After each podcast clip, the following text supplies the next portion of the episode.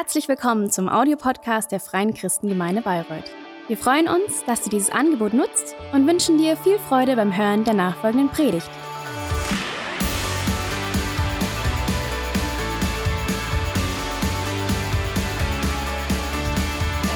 Dieses Lied ist mir echt während der ganzen Predigtvorbereitung irgendwie durch den Kopf gegangen. Heute hier, morgen dort, bin kaum da, muss ich fort. Das steht irgendwie so ein bisschen für unsere heutige Zeit, für die Schnelllebigkeit, in der wir uns ähm, befinden. Ähm, genau, ein Termin jagt den anderen, ein Meeting jagt das nächste, ähm, Deadlines, eine Deadline nach der anderen. Ich habe Stress, ich habe keine Zeit, ich muss dorthin, ich muss dorthin. Einfach diese Schnelllebigkeit, die Geschwindigkeit in unserem Leben. Vergnügungsstress, Aktivismus. Ich brauche euch, glaube ich, die Begriffe nicht erzählen. Ihr kennt sie, glaube ich, schon alle. Aber das ist so ein bisschen, womit man auch unsere heutige moderne Zeit ähm, beschreibt. Um das noch mal ein bisschen zu verdeutlichen, möchte ich euch eine Studie ähm, vorstellen. Und zwar vor einigen Jahren haben Münchner versucht zu vergleichen unser heutiges Leben, das Leben eines heutigen Menschen mit dem Leben eines Menschen, der vor 100 Jahren gelebt haben. Ihr wisst, die Menschen vor 100 Jahren hatten ein ganz anderes Lebenstempo. Wir haben heute ein ganz anderes Lebenstempo. Und wenn der Mensch vor 100 Jahren unser Leben sozusagen gelebt hätte, mit einer Lebenserwartung von 80 Jahren, hätte er 600 Jahre leben müssen, um das zu erleben, was wir heute in unseren 80 Jahren erleben.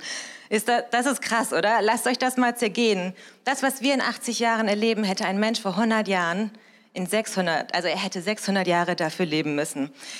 Ich finde das wirklich ähm, einleuchtend, dieses Beispiel. Es ist äh, faszinierend, erschreckend. Ich möchte das jetzt nicht irgendwie kommentieren oder interpretieren. Aber ich frage mich, wo sind denn die Pausen dann in unserem Leben? Wo ist die Entschleunigung? Ich denke, für viele war Corona irgendwie so ein bisschen einmal auf die Bremse treten. So, Corona war für das Leben, was das Tempolimit für die Autobahn ist. Keine Sorge, es wird kein Tempolimit geben in Deutschland. Es wird immer mal wieder diskutiert, aber ich glaube, Sie können sich nicht dazu durchringen. Nein, aber so ein Tempolimit. Corona war wahrscheinlich einfach so ein Tempolimit mal in unserem Leben. Einfach mal ein bisschen entschleunigen. Es findet nichts statt, man kann nichts machen. Zum ersten Mal habe ich Leute sagen hören, ja, ich habe Zeit, ich habe eh nichts anderes vor, ich kann ja eh nichts machen. Oder vorher immer, nee, ich habe keine Zeit, ah, ich muss das machen und dahin und ach, die Kinder da abholen und hier und da. Ja, ich habe Zeit. Habe ja eh nichts anderes vor. Ich möchte jetzt gar nicht so darauf hinaus zu sagen, hey, wir müssen alle ein bisschen langsamer treten, alle ein bisschen weniger machen. Das ist euch überlassen. Ich glaube, jeder hat so sein Tempo, jeder hat seine Schnelligkeit. Es ist auch mal gut, Vollgas zu geben. Was ich nur sagen möchte, ist, man braucht einfach eine gewisse Balance auch im Leben. Man braucht einen gesunden Umgang im Leben. In der Bibel lesen wir, es gibt für alles seine Zeit. Es gibt fürs Trauern seine Zeit, es gibt fürs Feste feiern seine Zeit, es gibt fürs Aktivsein seine Zeit. Das ist meine Ergänzung übrigens. Es gibt fürs Aktivsein seine Zeit und es gibt auch fürs Stillsein seine Zeit. Es gibt für Ruhe seine Zeit, es gibt für Pause seine Zeit. Und darum soll es heute Morgen gehen. Wir sind in der Predigtserie Gefährliche Gebete. Also es geht um Gebet, es geht um das stille Gebet um das innere Gebet und ich habe es genannt das kontemplative Gebet. Sagt mal alle, kontemplatives Gebet. Ist ein schwieriges Wort. Ich werde es auch später auch nochmal erläutern, aber schon mal so viel kontemplatives Gebet. Und bevor wir jetzt tiefer einsteigen, möchte ich nochmal ganz kurz beten. Herr Jesus, ich danke dir, dass du derjenige bist, der Wahrheit in unser Leben hineinspricht. Und ich möchte dich bitten, dass die Wahrheit heute Morgen spricht, dass du zu unseren Herzen sprichst, dass du unsere Herzen öffnest, dass wir mit dem Herzen verstehen dürfen, was du zu uns sagen möchtest. Und sprich du zu jedem das, was er jetzt hören möchte, Herr, oder hören soll, Herr Jesus. Danke für deine Gegenwart, danke, dass du da bist. Amen. Genau, ich möchte eigentlich, meine ganze Predigt baut auf einem ganz kurzen äh, Bibelvers, baut sie auf. Und dieser Bibelvers möchte ich so Stück für Stück auseinandernehmen. Und er ist so lang und am Ende ist er so klein, okay? Ich nehme ihn wirklich Stück für Stück auseinander in, in drei Schritten sozusagen. Den finden wir im Psalm 46, Vers 11. Da steht, sei still und erkenne, dass ich Gott bin. Sei still und erkenne, dass ich Gott bin.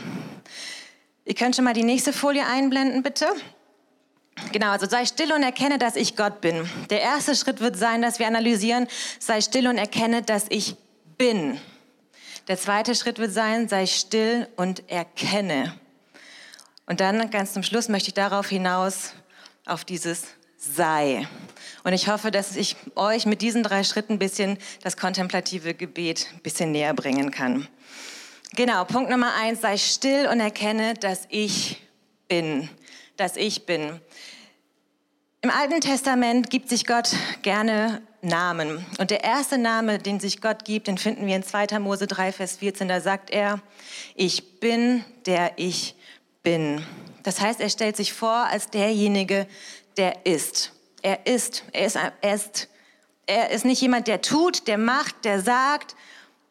Er ist nicht der Herrscher, der Sieger. Das ist er natürlich auch. Aber hier der erste Name, den er sich gibt, ich bin, der ich bin. Er ist. Das, das ist seine pure Existenz. Einfach nur sein. Da sein. Das zweite, was wir hier herausnehmen können, ist, es ist in der Gegenwart. Ich bin. Bin ist Gegenwart. Nicht, ich war gestern da, sorry, ups, hast mich verpasst, jetzt bin ich leider schon weg. Oder nee, morgen, übermorgen, da kannst du mich antreffen. So ist er auch nicht. Er sagt, ich bin, ich bin da im Hier und im Jetzt. Und eins darfst du wissen, Gott wohnt in dir. Dein Leib ist der heilige, äh, dein Leib ist der Tempel des Heiligen Geistes. Das heißt, du darfst dir gewiss sein, dass Gott auch in dir ist. Er sagt, ich bin der ich bin und ich bin da und ich bin in dir, in der Gegenwart, im Hier und im Jetzt. Aber wisst ihr, was das Problem ist? Manchmal sind wir nicht da. Gott ist da, aber wir sind nicht da. Ein bayerischer ähm, Philosoph, Karl Valentin, hat gesagt, heute Abend besuche ich mich mal selbst, mal schauen, ob ich zu Hause bin. So ist das doch, oder? Wir sind zwar physisch anwesend, aber sind wir wirklich da mit unserer Seele, mit dem Geist, mit unseren Gedanken? Sind wir wirklich da? Gott ist da, aber wir sind nicht da. Wenn ich in die Gebetszeit gehe, bei mir morgens manchmal, meistens so 9, 10 Uhr, also 9 oder 10 Uhr, dann versuche ich zu beten und runterzukommen und einfach mal an nichts zu denken, einfach die Atmosphäre aufzusaugen. Und dann kommt so der erste Gedanke. Ich habe gestern Chips gekauft. Ich habe jetzt Lust auf Chips. So irrational, um 10 Uhr morgens. Wer denkt denn da bitte an Chips? Aber so ist das. Also ich liebe Chips, wirklich. Oder dann geht man das Gespräch nochmal von gestern durch. Hat sie das wirklich so gemeint? Ach, wenn sie das wirklich so gemeint hat, dann und dann fängt dieser ganze Karussell im Kopf an. Oder du gehst schon die ganzen Termine der nächsten Woche durch. Also morgen ist das und dann darf ich das nicht vergessen und dann muss ich noch an das denken und ich muss meinem Mann sagen das. Also man ist überall im Gestern, im Morgen, nur nicht im Jetzt. Und die Frage ist, wie kommen wir denn dahin? Wie kommen wir denn in das Hier und Jetzt, sodass wir Gott begegnen möchten? Und damit möchte ich äh, euch in den zweiten Punkt hineinnehmen. Das erklärt das ein bisschen, oder das gibt ein bisschen eine Anleitung. Sei still und erkenne. Sei still und erkenne. Ich weiß nicht, ob ihr Kunstliebhaber seid. Ich bin es manchmal, wenn es mir gefällt. Nein, aber ich möchte euch ein bisschen in die Kunst mit hineinnehmen. Also ich finde, Künstler sind schon sehr einfühlsame, gefühlsbetonte, sensitive Menschen. Und sie möchten mit ihrem Gemälde was ausdrücken. Sie, sie drücken etwas aus ihrem tiefsten Inneren, ihre Gedanken, ihre Gefühle. Sie drücken was aus mit ihrem Gemälde. Das ist ihre Handschrift. Da können wir den Künstler erahnen, sehen. Das ist ihr eigenes Werk, ihre eigene Handschrift. Und sie möchten uns was zeigen, sie möchten uns etwas mitteilen. Und sie wollen, dass wir das entschlüsseln, dass wir das genießen, dass wir dadurch etwas erleben. Aber wisst ihr, was wir machen? Ganz automatisch, das ist neuropsychologisch bewiesen, da können wir nichts dafür, das ist halt einfach so. Aber wisst ihr, was wir machen? In den ersten Sekunden fängt unser Gehirn schon an, das irgendwie zu bewerten, das in unseren individuellen Kontext hineinzulegen und zu bewerten, mit unseren Erfahrungen, mit der Prägung abzuwägen. Das heißt, unser Verständnis von den Bildern wird geprägt von den Erwartungen, die wir gemacht haben, Das heißt, wir interpretieren. Wir interpretieren. Wir setzen das Bild, das Geschaffene von dem Künstler in unseren individuellen Kontext. Und das passiert innerhalb weniger Sekunden. Forschungen haben gezeigt, dass ein Museumsbesucher durchschnittlich 15 Sekunden vor einem Bild steht, bis er dann zum nächsten übergeht. 15 Sekunden! Das ist schon echt traurig für den Künstler. Es tut mir echt ein bisschen leid. Aber bei mir ist das auch so. Du guckst, gefällt mir oder gefällt mir nicht und dann gehst du weiter. Hm, spricht mich das an? Nö, gehe ich mal weiter. Ohne dieses Bild mal genauer betrachtet zu haben. Noch eine ganz kleine Randinformation, weil ich die so interessant fand. Das hat jetzt nichts damit zu tun, aber diese Forschung wurde 15 Jahre später noch einmal gemacht und man hat herausgefunden, dass die Verweildauer vor einem Bild länger geworden ist. War nicht mehr 15 Sekunden, sondern 27 Sekunden. Aber wisst ihr was? Denkt ihr, das Interesse an dem Bild ist gestiegen? Nee, die Leute haben angefangen, Selfies vor dem, äh, vor dem Bild zu machen. Das dauert dann wohl etwas länger. Also nicht das Interesse an dem Bild ist gestiegen, sondern das Interesse an sich selbst, könnte man so sagen, ist gestiegen. Spricht auch ein bisschen über, äh, von unserer Zeit heute. Genau. Aber der Künstler möchte doch, dass wir das Bild einfach genießen und erleben und dass diese Nachricht, die er da transportieren möchte, dass diese Botschaft zu uns ankommt.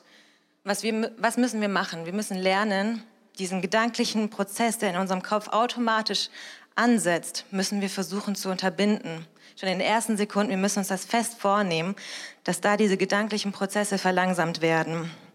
Wir müssen lernen, genauer hinzusehen.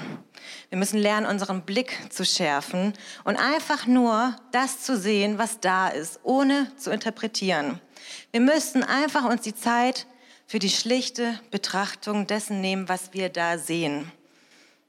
Was haben wir da vor uns? Was sehen wir da? Welche Beschaffenheit hat das? Welche Farbe? Welche Formen? Da gibt es so viel zu entdecken. Einfach nur mal das zu sehen, was da ist. Und das ist kontemplatives Gebet.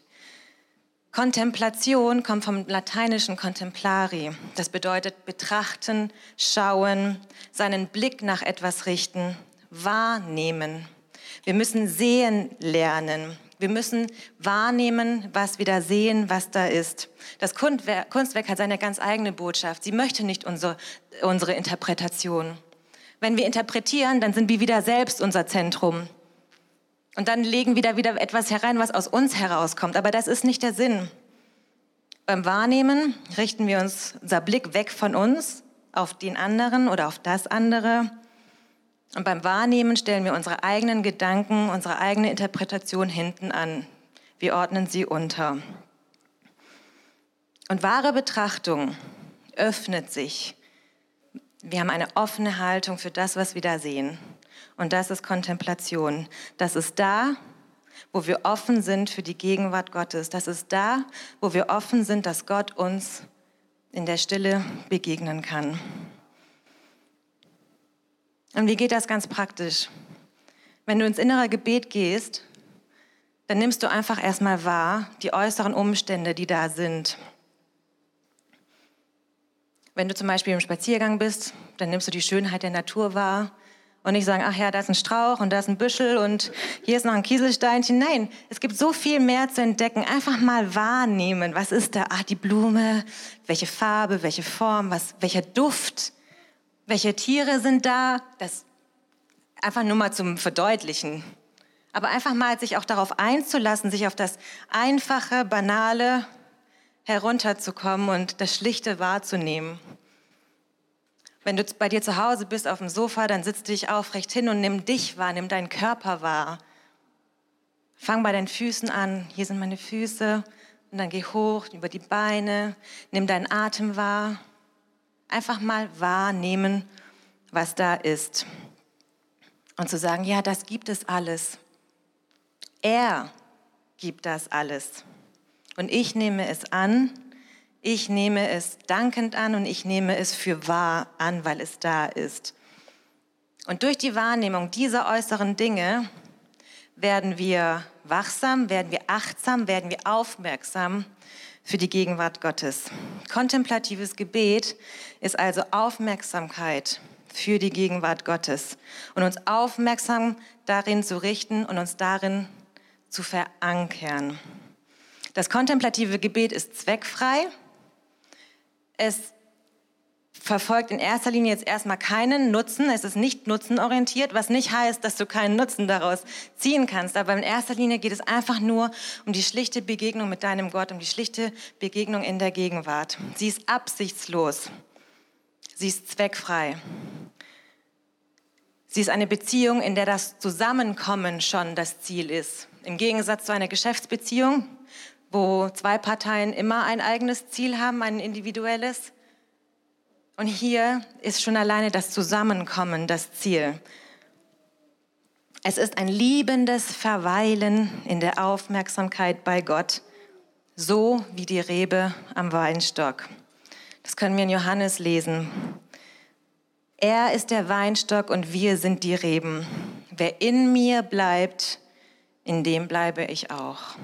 Also eins sein mit deinem Schöpfer, eins sein mit deinem Gott, eins sein, in ihm bleiben.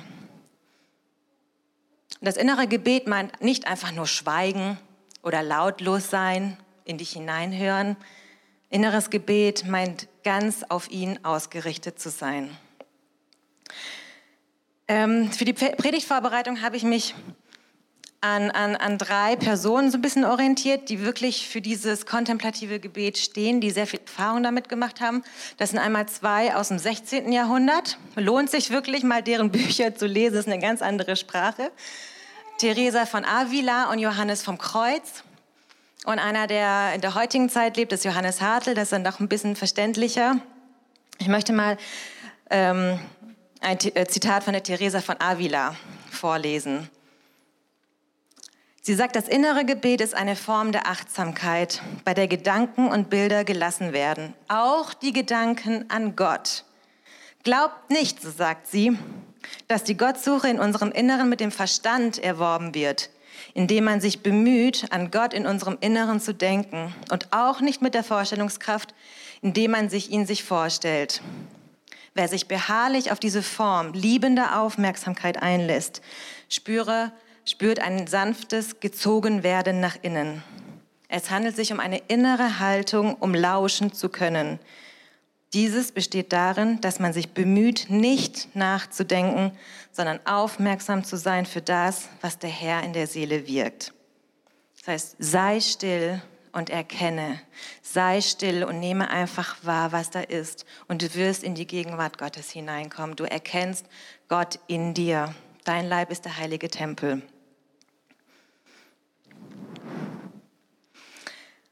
Ich habe vorhin gesagt, dass ähm, das kontemplative Gebet zweckfrei ist, in erster Linie nicht nutzenorientiert.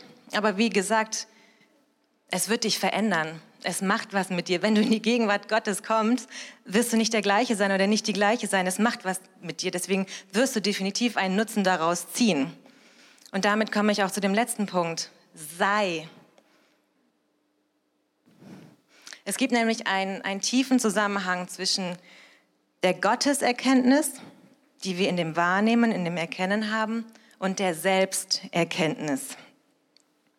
In der Bibel wird die Seele oft mit so Wohnungen oder einem Haus verglichen, mit vielen Räumen. Und das kontemplative Gebet ist sozusagen die Eingangstür zu dir in dein Innerstes herein.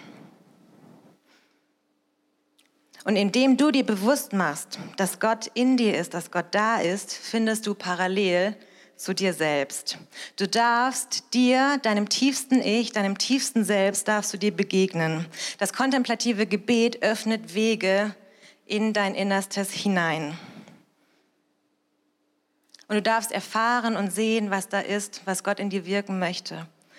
Und wenn du dir selbst begegnest, ist es natürlich wichtig, wie begegnest du dir selbst, unter welchem Blick begegnest du dir selbst. Ist das wieder ein anklagender Blick? Ist das ein zweifelnder Blick? Ist das ein, ein, ein zernichtender Blick? Hey, vergesst nicht, wir sind in der Gegenwart Gottes und da stehen wir unter seinem Blick. In der Gegenwart Gottes, im kontemplativen Gebet stehen wir unter seinem gütigen, liebenden Blick. Ich werde von ihm gesehen, ich werde von ihm angesehen. Ich darf unter seinem Blick verweilen. Wir nehmen Gottes Blick, wie er uns sieht, über uns ein und wir beginnen uns selbst von Gott her zu sehen. Und wenn dieser Prozess stattfindet, verändert sich auch unser Selbstbild über uns. Wir nehmen Gottes Blick und Gottes Bild über uns an.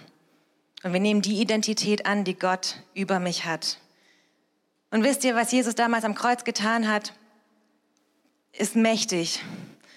Und, und er ist ans Kreuz gegangen, er ist für unsere Schuld gestorben und wir haben ewiges Leben versprochen bekommen. Aber es gibt noch ein Geheimnis. Das Kreuz hat dir noch ein, ein, ein, ein Geheimnis offenbart. Weil er sagt zu dir, du bist rein, du bist schön. Ich glaube, das ist ein Geheimnis, weil das manchmal nicht so einfach ist zu begreifen. Wir verstehen es zwar mit unserem Verstand, aber was meint Gott eigentlich wirklich damit? Was meint Gott wirklich damit oder was bedeutet es für, für, für mich, wenn Gott mit einem Blick des Staunens und der Freude und des Frohseins und der Liebe über dich blickt?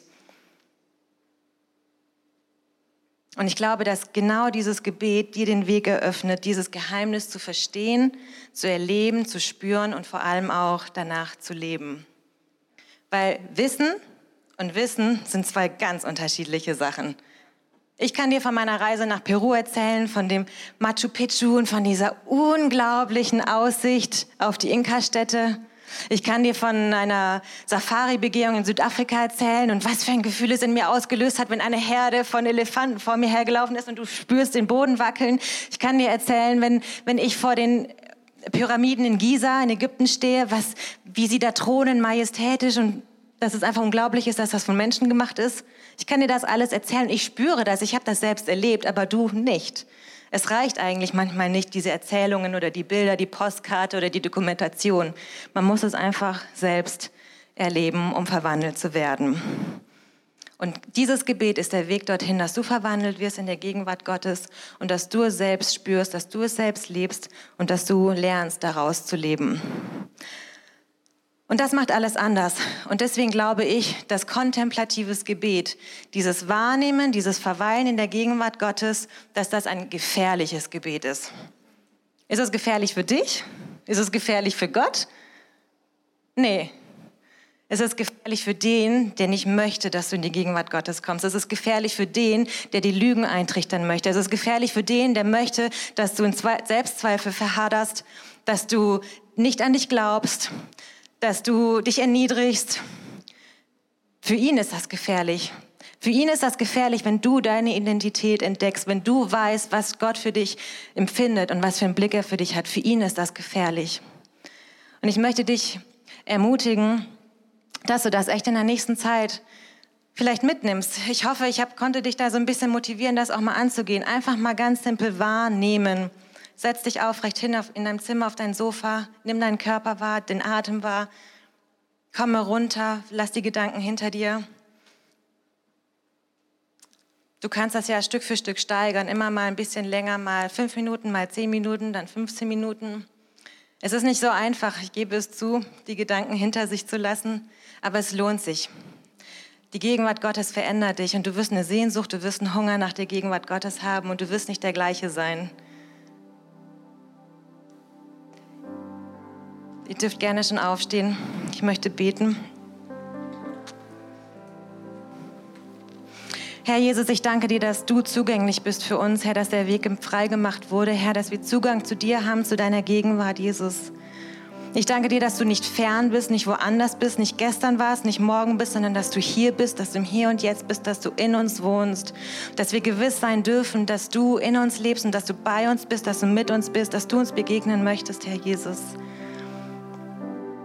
Herr, und nimm du uns auf diese spannende Reise des Wahrnehmens, des in dir Verharren, einfach des simplen, einfachen Anschauen, was da ist, Herr Jesus. Und öffne du uns die Türen zu deiner Gegenwart, öffne, öffne du uns die Türen zu unserem Herzen. Verändere du uns, verwandle du uns in deinem Angesicht, Herr, unter deinem Blick, Jesus Christus, Herr. Ich möchte dich bitten, dass du uns einen Hunger schenkst, Herr, nach dir, nach der Begegnung zu dir, Herr Jesus. Eine Leidenschaft, Herr Jesus Christus, ins Gebet hineinzugehen und das auch mal durchzustehen. Alles weg, Handy weg, Laptop weg, Musik weg, alles weg, einfach mal Ruhe und Stille, Herr.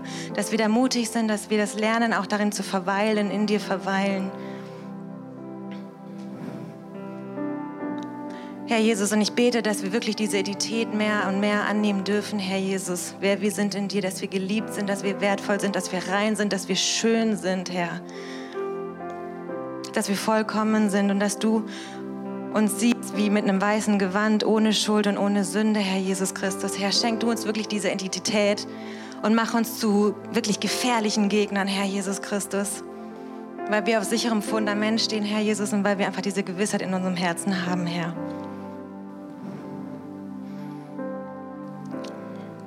Jesus, Herr, schenk du uns echt Momente der Ruhe und der Stille, Herr, wo wir runterkommen dürfen und uns einfach auf das Wesentliche besinnen dürfen, Herr Jesus Christus.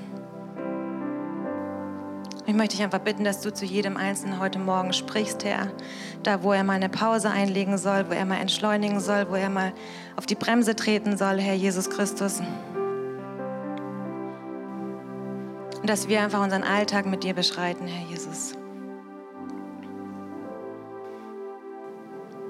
Herr, ich danke dir. Amen. Ich glaube, das war ziemlich kurz und knackig. Aber nichtdestotrotz wünsche ich euch einen schönen Sonntag.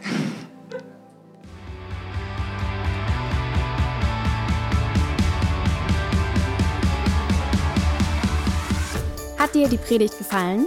Gerne kannst du sie mit Freunden teilen oder uns einen kurzen Kommentar hinterlassen. Noch mehr würden wir uns aber freuen, dich persönlich kennenzulernen. Du bist herzlich eingeladen, einen unserer Gottesdienste am Sonntag zu besuchen. Alle Infos findest du unter www.fcg-bayreuth.de. Dort kannst du uns auch eine persönliche Nachricht schreiben, wenn du mehr über ein Leben mit Jesus erfahren möchtest oder andere Fragen zum christlichen Glauben hast. Bis zum nächsten Mal. Ade!